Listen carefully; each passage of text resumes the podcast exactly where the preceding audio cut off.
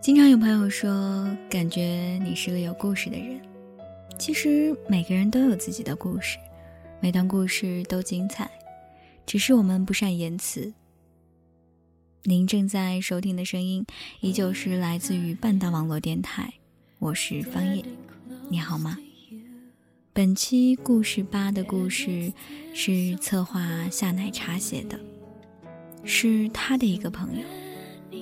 这个故事有个很棒的名字，叫做“失去一个你爱的，会有一个爱你的”。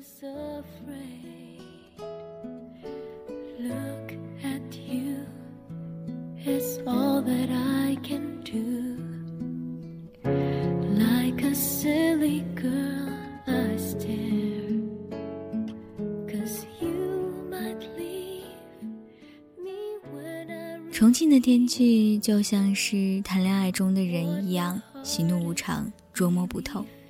上一秒欢声笑语，艳阳高照，下一秒也就下起了瓢泼大雨，心思黯然。我坐在电脑前，不知道怀着什么样的心情，上了许久没有登录过的 QQ。自从和他分手以后，再也没有上过这个 QQ 号。不联系与他有关系的人，不去关注他的一切，任由自己随意放肆。总之，当时自己想，忘了就好。对话框一口气弹出来好几个，一一看了过去，忽然间就看到了他的留言。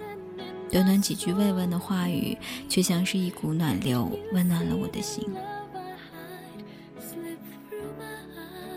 你最近怎么样？扯了扯嘴角，还是决定给他留言。原本灰色的头像却在一瞬间亮了起来。他说：“很不错，我带着他去相亲了。”我愣了愣，随即反应过来，笑出声来，摇了摇头说：“你过得好就好。”故事的开头便是这样。今天要和大家讲的不是我自己的故事。而是身边朋友的一个有关于两个女生的爱情故事。当然，讲这个故事并不是强调同性，而是想让大家从这个故事里找到属于自己的定义。也希望这样一个故事可以在爱情上鼓舞你们，给你们带来一些正能量，让你们知道爱情不是失去了就不会再有了的。认识严大美人的时候，我还在和我前任谈恋爱。我前任是个直男，严大美人是个蕾丝，他俩是挚友加发小。我是通过前任才认识了严大美人，算起来我应该是个加引号的第三者。当然，也不知道是从什么时候开始，我这个第三者倒成了正房。也许正是因为同是女生的关系，严大美人毅然决然地抛弃我前任，投入了我的怀抱。好了，言归正传，严大美人有一个女朋友，在俄罗斯读硕士，是个富二代，我们姑且称她为小陈同学。小陈同学对严大美人挺好的，不论是从物质上，从恋爱中的小惊喜，还是从关心上。都很好，比如小陈同学回国之后与严大美人住在一起，养了一只小狗，两个人你做饭来我洗衣，你上班来我就做做家务，日子过得很是惬意。小陈同学回到俄罗斯以后，时不时会给严大美人寄去一些礼物。严大美女喜欢樱桃小丸子，喜欢美少女战士。小陈同学呢，总是会在国外买到一些正版的寄给他。迪奥出的新包包价值一万多，一个让我们一般人瞠目结舌的价格。只要严大美人说喜欢，小陈同学就毫不犹豫的买。香奈儿的饰品、项链、手镯啦，只要严大美人喜欢，小陈同学就会双手奉上。小陈同学时不时的会从俄罗斯飞回来看他。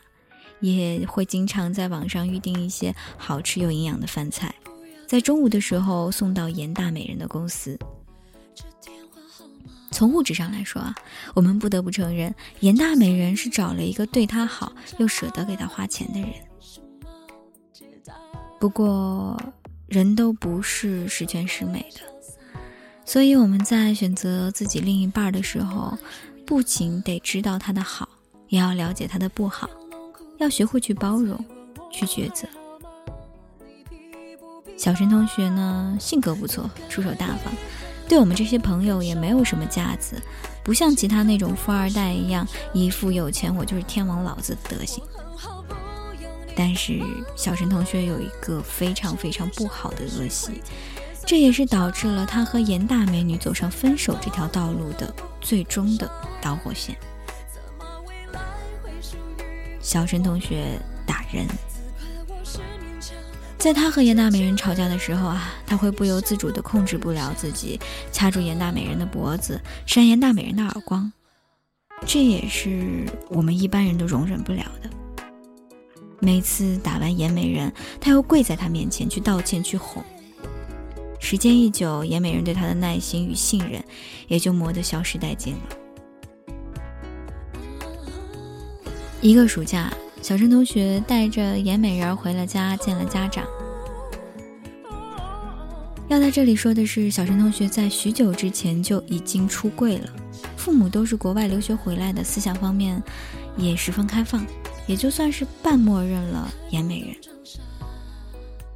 严美人当然是一心想着和小陈同学一直好下去。见到小陈同学为了自己出柜，自己琢磨了许久，也准备将这件事告诉自己的母亲。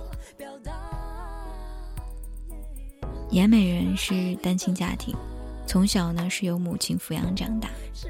从内心来说啊，是不愿意让母亲难过与伤心的，但是同时也不想放弃自己想要的爱情。再三斟酌之后呢，严美人还是决定告诉母亲。好巧不巧的是，严美人母亲忽然造访，撞见两个人。严美人欲言又止，不知道说什么好，想解释，又不知道从何处说起。严美人的母亲当晚就将严美人带回了家。严美人说：“我就是喜欢女生，我对男生没感觉，我就是想和他在一起。”妈妈，严母一个耳光就上去了，一发不可收拾，哭着打严美人，揍得她浑身青紫。全身上下没有一处好。后来，颜美人的妈妈停了手，也不管颜美人。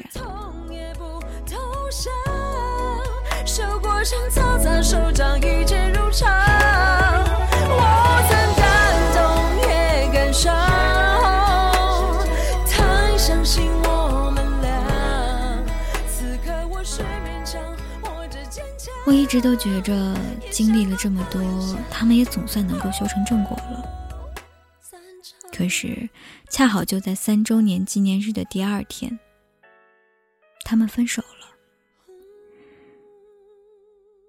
距离这种东西忽远忽近，近了会产生摩擦，两个人吵得不可开交；远了会产生隔阂，两个人互相猜忌。小陈同学和严大美女吵了一架，就因为一件小事儿。然后也不知道从哪儿蹦出了一个小三儿，姑娘横冲直撞，快刀斩乱麻，直接介入了小陈同学和严大美人的中间。小三姑娘温柔大方，在小陈同学和严大美人吵架的时候，故作好人，好心劝解。于是，小三姑娘成了好人，温柔大方、贤良淑德的正房；而严大美女却成了蛮不讲理、无理取闹的前任。最后，两个人就分手了。三年感情说掰就掰，你说一刀斩断，那是绝对不可能的。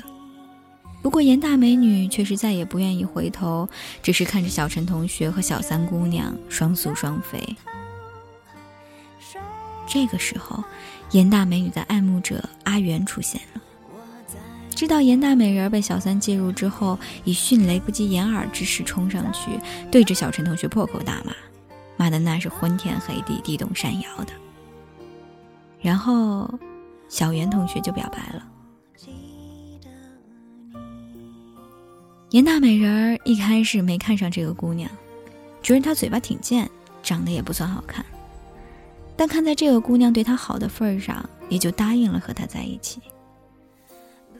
本着忘掉前任、重新开始的精神，严大美人投入了阿元的怀抱。正巧啊，那个时候我刚好和我前任分手。于是，为了忘记我的前任，我毅然决然地换了 QQ，悄无声息地离开了，再也不去联系严大美人。你的怀抱里，紧握着你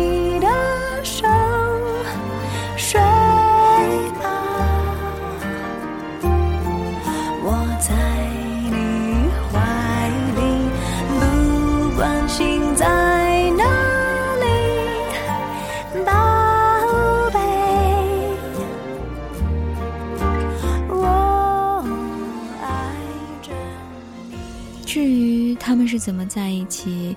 严大美人又是为了什么和阿元放弃了之前的工作？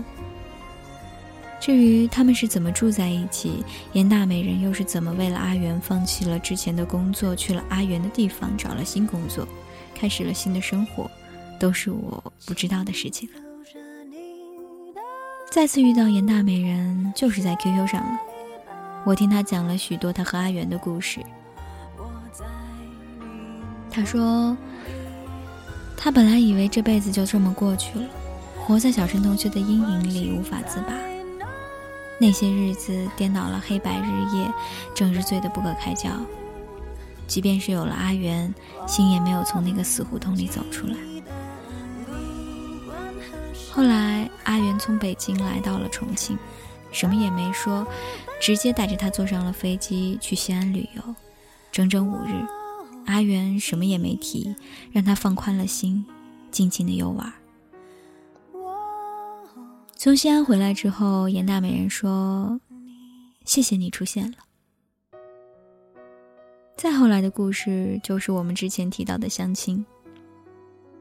严美人的母亲虽然不再提她的感情，但是内心却是一直想着让严美人嫁个好人家的。严美人的母亲发了一条短信给严美人。宝宝，你大姨给你物色了一个男孩子，长得挺不错的，跟你配得上，家庭条件也挺好。妈妈不要求你一定和他在一起交往，但你能不能去见见？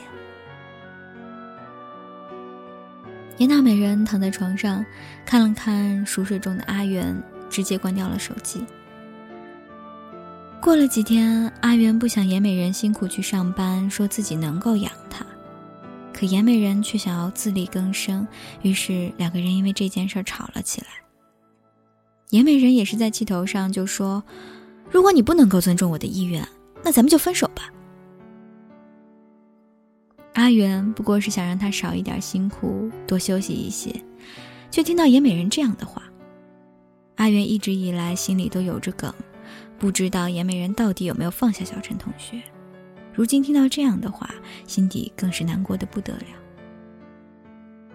于是，阿元也硬着底气说：“那就分吧。”爱情就是个折磨人的东西，一会儿让你爱不释手，一会儿让你恨不得把它剁成十八块。两个人就互相折磨着。严美人为了气阿元，决定去和那个男孩子相亲，答应了母亲。阿元不知道从哪儿听来的消息，十分生气，却又不愿意自己深爱的人投入了别人的怀抱，于是找上了严美人。本来两个人就是闹闹脾气，阿元哄了哄，严美人也就不生气了。后来阿元问他：“你真要去吗？”严美人说：“。”去，总得去见见。不过你和我一起。于是阿元笑了。第二日，两个人牵着手去了相亲的那个饭店。颜美人见到照片中的人，礼貌的上前抱着歉意说：“对不起，其实我喜欢女生。”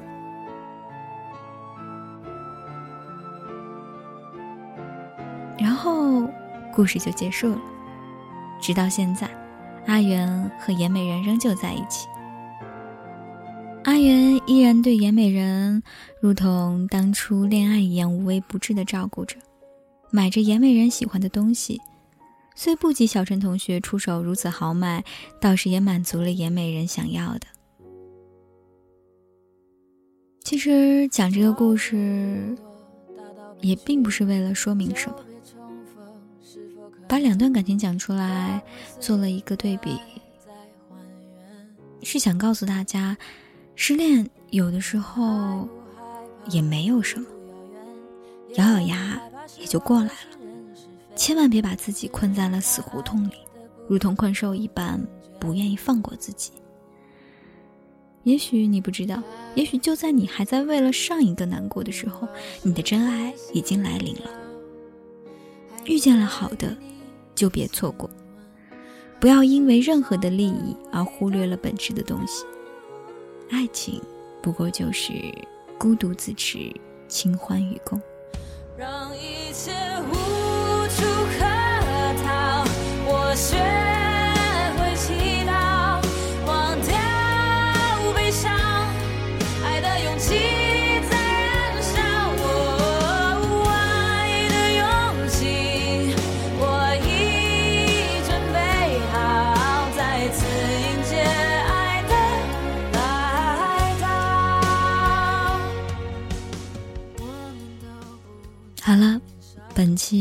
期故事吧就是这样了。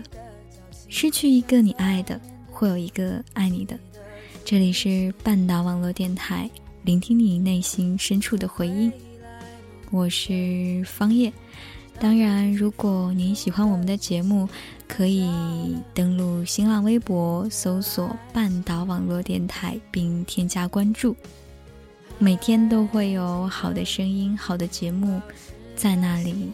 等着你，你也可以直接登录到百度，搜索“半岛网络电台”，登录到我们的官网，一样可以收听到我们的节目。我们下期节目再见。